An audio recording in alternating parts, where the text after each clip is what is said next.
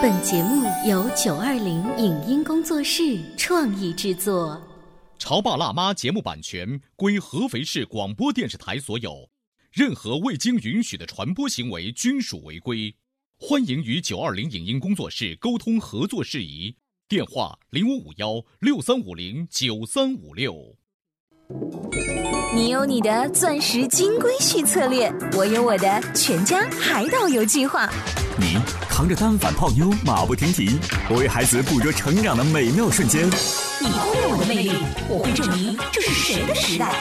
你否定我的生活态度，我决定我的人生蓝图。帅哥俊男靠边站，有了宝宝的潮爸魅力更爆发。窈窕美女靠边站，有了宝宝的辣妈魅力更火辣。我是辣妈，不是老干妈，我为自己代言。我是潮爸，不是太阳能浴霸，我为自己代言。潮爸辣妈。本节目嘉宾观点不代表本台立场，特此声明。生活不是国际谈判，可为什么在说话的时候还要注意沟通技巧？隐性暴力到底会给我们和他人的生活带来怎样的折磨？为什么说有的人不说话其实也是一种暴力？改变自我的推动力到底应该来自哪里？衡量别人和自己的标准如何区分？欢迎收听八零后时尚育儿广播脱口秀《潮爸辣妈》，本期话题：四种可怕的隐性暴力。欢迎收听八零后时尚育儿广播脱口秀《潮爸辣妈》，各位好，我是灵儿。大家好，我是小欧。那今天呢，我们的直播间也为大家请来了国际非暴力沟通资深的践行者杨虎老师，欢迎。欢迎杨虎老师。听众朋友，还有两位主持人，大家好，很高兴再次跟大家相会。杨虎老师，你是非暴力沟通的专家，你会很注意自己的言行，尽量对别人不要用这样的语言。嗯。但是你不能保证你周围的人都是这样。是的，是的。所以你最近受到的暴力的事件是被人催。被别人催，对，就是我去接某个人，然后呢，本来我没料到路上堵车，结果路上堵车了，嗯，然后呢，我又没有跟他说啊，然后我只是说我要开快一点，但是我要保证安全。然后结果过了一会儿呢，打电话来说你怎么还没到啊？啊，当时我噌我就就就开始抓狂了，嗯，就这种感觉。你怎么还没到啊？这是朋友之间或者是夫妻之间经常说的话，嗯，是太常见的一句话。我想说是太常见了，很可能我平均两三分钟就会说一句话啊。对，比如说今天早上还是这样子的，比如说我已经把早饭做好了，嗯，可是他还没有从洗漱间出来，对，我就说你怎么还没搞好啊？对。嗯，我是一个很正常的语气说出来，嗯，他听了以后也没有关系啊。好了，我来了。就是说，如果按照杨虎老师的理论，可能我就已经施加了一种。暴力的因素进去了，可是对于对方来说，我 没问题，我甘之如饴。小欧刚才讲的这一点非常的重要，就是我们语言内容表达的是什么，其实有的时候不是最重要的，是，而是关键在于在表达这句话的时候，暗含的意思是什么？嗯，暗含的意思究竟是提醒，嗯，还是催促，还是责备，还是抱怨？这个给人他自己知道他有这么多意思在背后吗？因为我们是脱口而出的，压根就没有想那么多，但是听着会有各种不同的反应。哦，啊，比如说我正在这个路上赶着，其实我那时候也急得不行，然后呢，这个肯定得注意安全嘛。嗯，然后我也知道要快一点，但是紧跟着他来了一句：“你怎么还没有到啊？”我听到的很明显就是他是催促，然后是指责。嗯，那比如说小欧刚才讲的一样，你怎么还没有出来呀？那可能就是一种提醒，那对方也没有觉得好像被你这个催促、指责、批评了。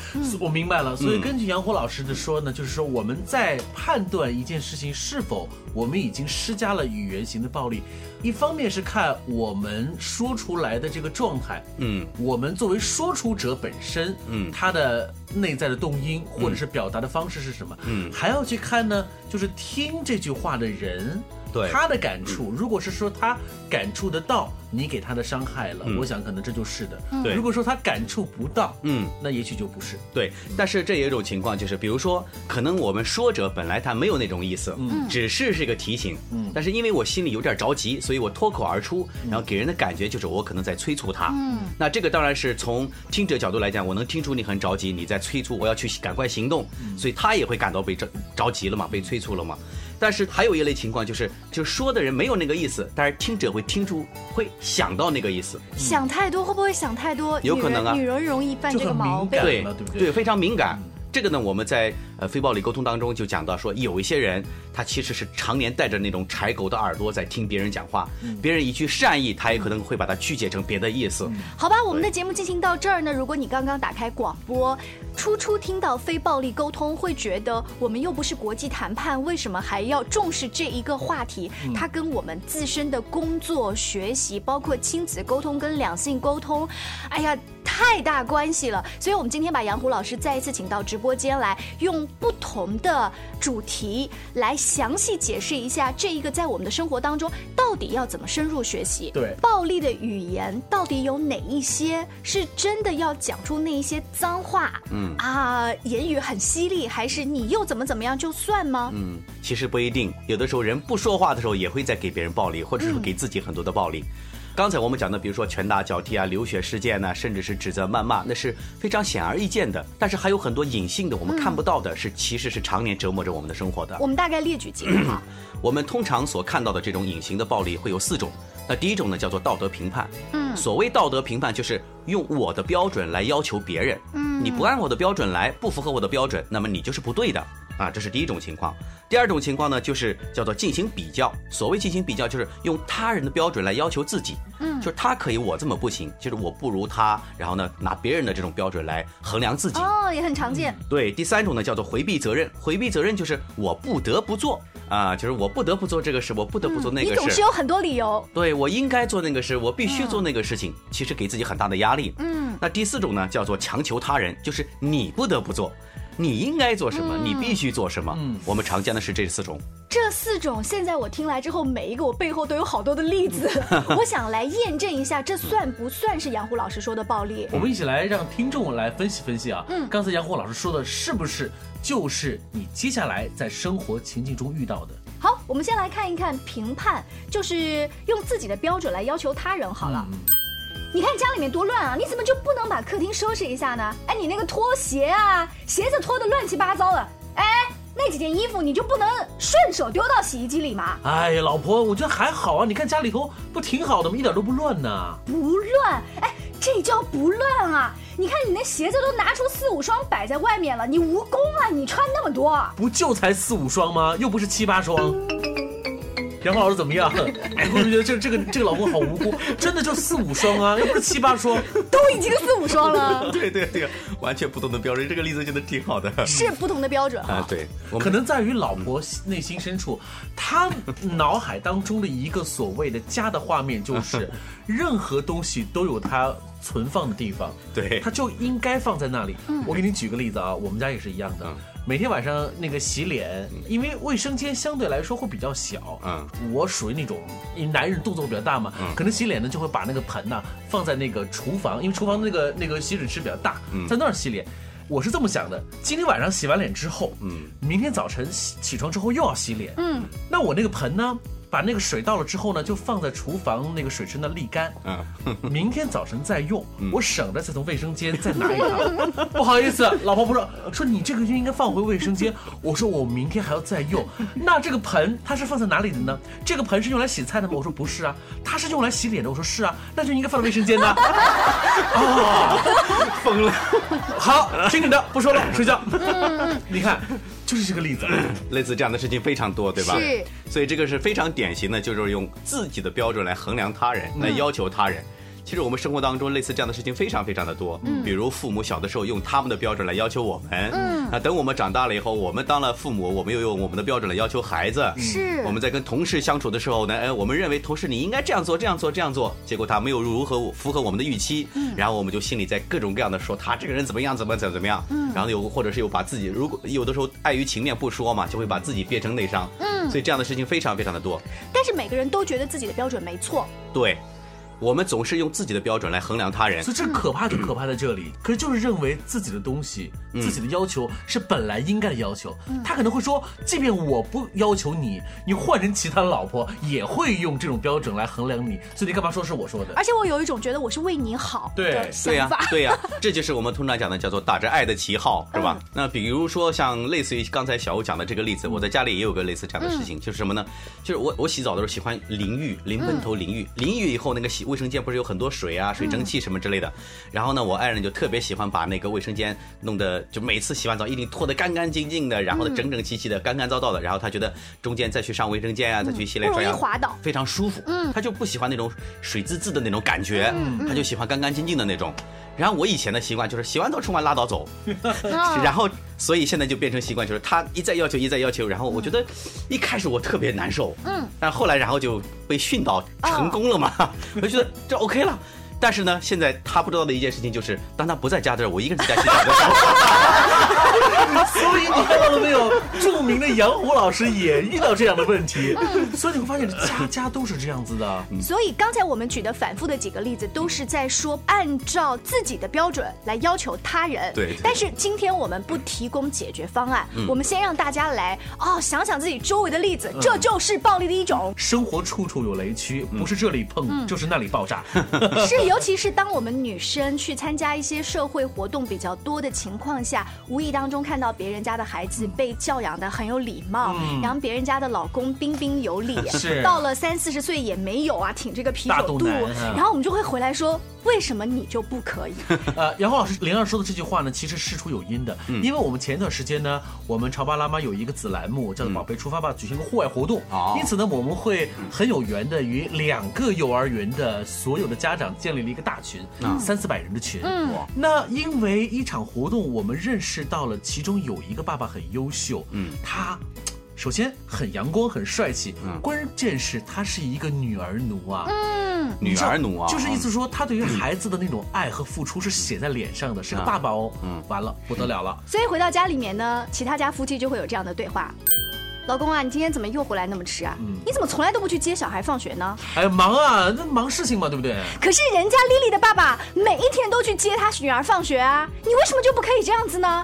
那丽丽爸爸他闲呢？闲什么闲呢？我看没闲啊。幼儿园每一次有志愿者活动，他都参加呀。啊，就算你不接他放学，学校里有活动你也要去参加吧？为什么搞得我就像一个假性单亲妈妈一样啊？哎。你看杨老师，这个对话就是这样子。所以，当一个男人发现自己的老婆在吐槽。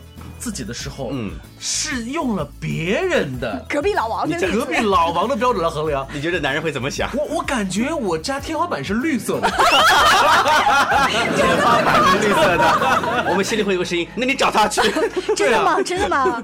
但是我当时讲那句话的时候，就是想说，你可以去学一下那个爸爸，嗯，但我脱口而出的就是灵儿说的还是算是一个简约版的，嗯，如果是个正常版本的话呢，嗯，他会说那个丽丽爸爸是个高知哦。嗯，人家可是一个科大的老师哦，人家可是一个冰面，就他总而言之就会哇，看来你关注他很久了。我感觉我们天花板的绿色已经开始变成了 更深点、更深层次了。所以你看啊。这是也是家中的一个雷区，对，就是在家中是不能谈其他的成年男性的，嗯，不是你的老公。刚才灵儿讲的这个例子哈，其实首先我们看到的是一个女士对一个男士提出了各种各样的要求，对吧？她是拿别人的一种形象来要求对方，所以她第一步实际上是做出来，表面上看是我们在用自己的标准来要求别人，但是放大来看，实际上是在用别人的标准来要求自己家里的老公，也就别人的标准来要求自己，嗯，就别人的家是这样的，我的家却是这样的，嗯，就也就是。说别人家过得很幸福，别人家的男人也好，女人也好，孩子也好，就是我家孩子不好，我家老公不好，我家女人不好，所以这样的家庭肯定是鸡飞狗跳的，战争肯定是少不了的。这个在男士身上比较多发生，还是女士身上？我感觉是一半一半吧。你看，就因为每个人心里都会想，哎呀，别人家的老婆怎么怎么样，多好多好。然后呢，女士也会想，别人家的老公会多好多好。嗯。只不过有些人喜欢说出来。嗯。那据我的观察来讲，可能女性说出来的可能性会稍微大一些。嗯，知道了吧？男性都是不说的。就这点上来的话，我们是给你们面子的。我们会过多的称赞比你好的女性，但是女士心里会想，嗯，她心里有鬼。是的，拿别人家的标准来要求自己的生活，这也是家庭当中典型的暴力。对，因为我们自然就会给自己一种暗示，我活得不幸福吗。没错，你看我们节目进行到这里就已经燃爆了整个直播间。嗯，稍微休。休息一会儿，因为接下来关于生活当中处处雷区、处处蘑菇云的事情还有呢。广告之后马上回来。您正在收听到的是故事广播《潮爸辣妈》。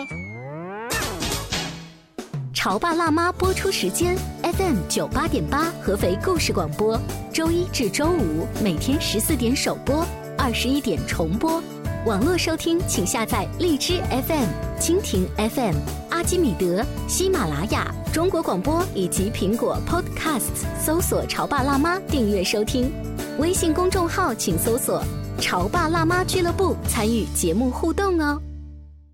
潮爸到，辣妈到，准爸到，育儿专家，请。中国内地首档八零后时尚育儿广播脱口秀，陪你一起吐槽养育熊孩子的酸甜苦辣，陪你一起追忆自己曾经的小世界。潮爸辣妈。本节目嘉宾观点不代表本台立场，特此声明。生活不是国际谈判，可为什么在说话的时候还要注意沟通技巧？隐性暴力到底会给我们和他人的生活带来怎样的折磨？为什么说有的人不说话其实也是一种暴力？改变自我的推动力到底应该来自哪里？衡量别人和自己的标准如何区分？欢迎收听八零后时尚育儿广播脱口秀《潮爸辣妈》，本期话题：四种可怕的隐性暴力。欢迎收听八零后时尚育儿广播脱口秀《潮爸辣妈》。广告之后呢，小欧跟灵儿再次回到直播间，为大家请到了今天的国际非暴力沟通的资深践行者杨虎老师。是啊，欢迎杨虎老师再次来到我们直播间。刚才我们举的例子是老公跟老婆之间，还有最典型的就是小孩倒了八辈子霉，隔壁住着的小孩是学霸。对对对，你永远都不如隔壁家的这个小孩。啊，对呀对呀，就是怎么我家小孩是这样的，他家小孩是那样的。你看有时候我们带孩子出去看到啊哪个孩子特别乖巧啊，然后心里就在想，怎么他我的孩子就不是这样的呢？然后就希，当我们说这句话的时候，其实我们想表达的意思是希望让孩子更好。是，但是我们潜在给自己的感受是什么呢？给自己的感受就是我的孩子不够好，我感到非常的沮丧。然后紧跟着就是觉得，哎呀，我的生活过得不好呀，我很不幸之类的。如果把这种情况再传递给孩子，孩子是什么感觉呢？嗯，那可能就觉得，哎呀，你喜欢别人家孩子，不喜欢我，然后紧跟着后面就会表现会越来越不好，陷入恶性循环嘛。嗯，那这一种脱口而出的比较是，反正自从我们的父母开始吧，就这么讲话的。嗯，对，所以我们要接下来要分析一下脱口而出的这种比较，他真正呃说出来就说出者的那个内心用音是什么呢？嗯，他的动因其实不是。故意是比较的，对呀，他其实是想告诉你说，你可以做得更好啊。我这里有一个好的标准在这里，对，不是说扣在你的身上，只是想提醒你或给你一个建议，对。啊，比如说我可以告诉你，别人的老公也可以做到的事情，我家老公应该能够做到，对，但是你没有做到，那我不好意思，我把标准拿出来了啊。对，就是有的时候你会发现是一种特别自然的，嗯，为什么呢？不是我主动的，是很自然的事情。这是因为什么呢？是因为首先是每个人内心都想让日子过。得更好一点，嗯，而当日子过得不够理想，比如说找的男人或者孩子或者其他工作不理想的时候，我们都倾向于去第一时间寻找外因，嗯，而没有想过自己的内因，自省，这是一方面。另外一方面，其实就是我们会无形当中对他人产生一种期待，嗯，就是我们总寄希望于别人的表现更好，然后让我的生活发生更好的变化。哦然后我们会对老公有期待，希望他做得更好一些。就像小欧刚才讲的一样，我并不是说非指责你不好，而是我觉得你可以做得更好。嗯。但是当我们对他人产生期待了以后，那别人在这种期待之下，有的人可能会很奋进，嗯。但是大多数的人都会感受到的是压力。是不是因为人自己就是一个呃天生比较懒的人？谁都喜欢在一个舒适区嘛，不想去改变。其实是这样的，其实是大多数的人都愿意改变，但是他希望这种改变的推动力是来自于自己，而不是来自于别人的要求。这句话太对了，杨峰老师，人家点中了我好几个月前。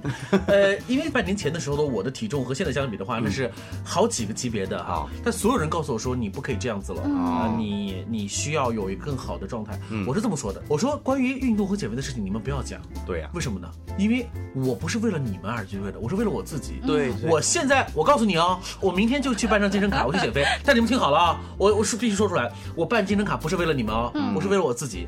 好了，你们可以闭嘴了。也许我的原话并不是这样，但是我的意思是这个意思，就是说。我想告诉你们是，我哪怕我现在做了，我瘦下来，但是为了我自己，嗯，不是因为你们要求我做而做的。OK，那我是不是也是刚才杨虎老说的那种，其实内在内在的内在动力，其实就是我们刚才所说的，每个人都有一种改变的欲望，嗯，但是当他没有找到自己内在动力的时候，他的改行动力是不够强的。作为外人来看，就说你这个不够好，那个不够好，他就会给你施加压力，嗯是施加压力。当我们在这种压力之下所做出的动作，就像刚才小欧举的例子，是身边的朋友都不喜欢我了，所以我得减肥。那这种情况下的话，你可能减肥是一种痛苦，嗯。但是当我觉得我是为了我自己好的时候，那这种动力是别人阻止不了的。所以别人虽然觉得我矫情，但是我毕竟还是选择了我用自己的内因来去清醒的。对呀，所以很多孩就像很多父母对孩子也是一样的啊，你要学琴啊，你要练书法啊，你要画画之类的。那最后孩子就会说，我是为你练的嘛。哦，这个标准是你定的吗？对，是你定的，是你期望我做的嘛。所以这是我们刚才讲的，说用别人的家的家庭来衡量自己的家庭。那其实我们个人也存在这种情况，就我们会用别人的标准来衡量自己的行为标准。嗯啊，比如讲，哎呀，他怎么口才这么好，我口才就不行。嗯，这个人为什么擅长交际，我就不行。嗯，这个人身材好，我身材不好。哎呦这个也是很典型的。对呀，尤其是我不知道男生在职场上会不会这样，女生尤其是上了一定的年纪，结婚之后会觉得，为什么他可以是那一种又生了小孩，但是越打扮的却像少女一般。我回去之后就得像家庭主妇一样这样子。对呀，也同样是用别人的标准来要求自己。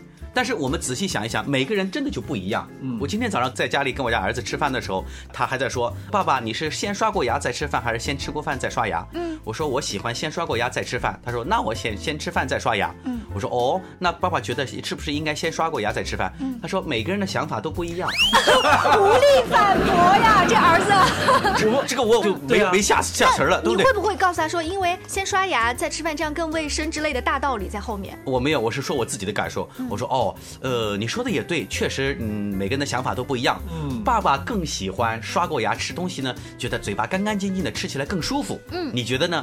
他说对。然后他就刷牙去了，哦，就这么简单。所以其实我内心是希望他先刷牙，嗯，然后再去吃东西的嘛。但是我觉得我如果这样说出来，就是在要求他，所以我尽量说先说我自己的感受，然后让他看到哦，原来爸爸是这么想的。那也许他愿意同意我这样的想法。所以当他说出对先刷牙的时候，那这个时候其实是他内在自己产生了这个想法，对，他自己拥有了那个标准，嗯，而不是我给他的标准。而且在很平和的状态下，其实被你说服了。杨红老师是呃很轻松的就举了一个例子，就是在。亲子的时候呢，好像你用这种方式去做，会更加的行之有效。但大多数情况之下，我们的对手，嗯，不是孩子，嗯，是妻子。好，我们再来举一个家庭当中的例子。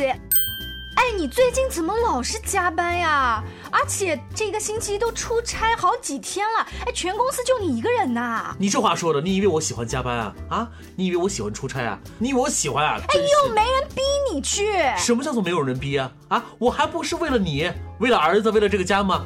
不去上班，我们怎么换两百六十平方的大房子呀？啊，明年怎么有钱带全家出国旅游呢？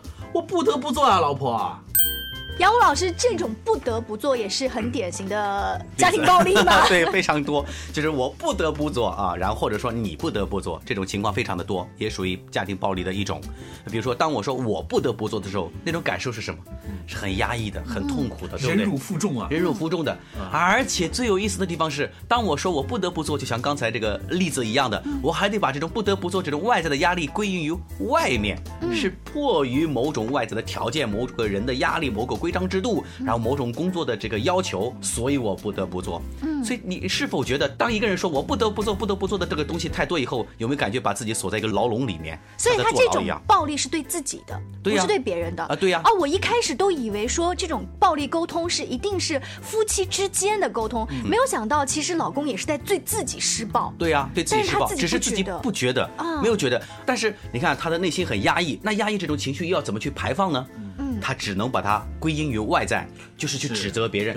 其实他是在寻求外在的一种帮助，只是自己没有这种意识而已。当说出不得不做的时候，看上去确实是对自己施加了一个这种语言的暴力。嗯，但是其实对于听者来讲，也会感受到那种不悦感，因为当你说不得不做的时候，嗯，实际上你是在拒绝。对呀，我的建议，嗯，你在拒绝。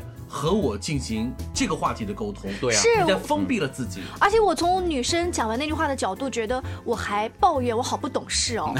但是我明明就有不爽啊！我要不说的话，我又憋出内伤。我说了之后呢，好像你为这个家庭也付出了很多，我还继续这样跟你胡搅蛮缠，这个无解的答案。对啊，所以你看。在我们生活当中啊，处处都有雷区，哪儿都能会碰到我们今天聊的这个叫做语言暴力的问题。还有一种非常典型的就是强求你不得不做啊，对，这就叫做强求他人。比如说前面我们讲的说我不得不做怎样怎样，但是其实反过来我们也会去要求别人，嗯，说你不得不做。比如说，哎呀，你是个孩子呀，那你不得不去这个上幼儿园。然后你是父母啊，你不得不去照顾孩子。然后你是老师啊，你不得不去怎么怎么样。这其实都是在对他人提出。出这种要求。所以强求别人就是你不得不做怎样怎样，比如说你是老婆啊，所以你不得不每天下班以后，对啊，上这个是擦地板什么之类的。那其实你看看这里面暗含的一种情况，其实也是在用自己的标准来衡量他人。嗯，所以会我们会表现出来，就是强求别人要你应该怎么怎么去做。嗯，那比如说有一个朋友跟你抱怨说，哎呀，你看，就像刚才小欧举的例子说，你看我的体重都这么高了，让我身边的同事啊朋友都可能会发出各种各样的这个声音，然后可能我作为朋友我就说，你这种体重都两百六了，你再不去减的话，会影响身体健康的。你不得不减肥啊！我没有两百六啊。OK，好，只是举个例子啊，就是你不得不减肥，因为你你不减肥的话，你会各种各样的情况。这个有一点像是前面的，按照就是他人的标准来要求，来要求自己。其实所谓的我不得不做，或者说你不得不做，它背后都有一种标准在里面。嗯。但是不知道两位有没有感觉到哈，我们所谓的是用别人的标准衡量自己，然后用自己的标准衡量别人，然后我不得不做，你不得不做，背后都有一个东西叫做标准。嗯，但是这个标准呢，我们要区分一下，标准有两种，一种叫做社会化的标准，比如说你不能闯红灯，嗯，对吧？我不能闯红灯，嗯，这是一种社会化的标准，这实际上是社会的一种最底线，是对不对？那这个我们对他人有所期待，或者我们也可以接受，嗯，但大多数的问题，暴力的根源为什么标准会带来暴力，源自于。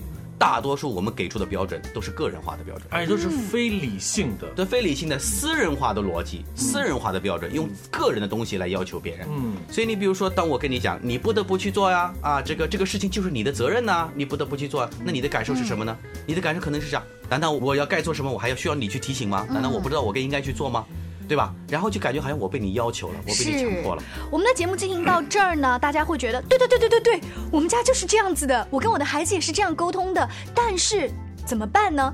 我们再强调一下，今天的节目呢，我们只是给大家先分析一下，在你的工作、学习、生活当中可能会出现的几种暴力的表现，先不提供帮助。在下周三的同一时间段，杨虎老师会继续来跟我们进行非暴力沟通的下一个阶段，就是其实你内心是想获得真正的帮助。对。那么撇开这种暴力的语言，你应该怎么提出自己真正的需求呢？嗯哼，我们就期待下周三在空中与大家相见。吧。更多精彩的育儿节目，大家也可以来关注一下微信公众号“潮爸辣妈俱乐部”。明天见，拜拜，拜拜。以上节目由九二零影音工作室创意制作，感谢您的收听。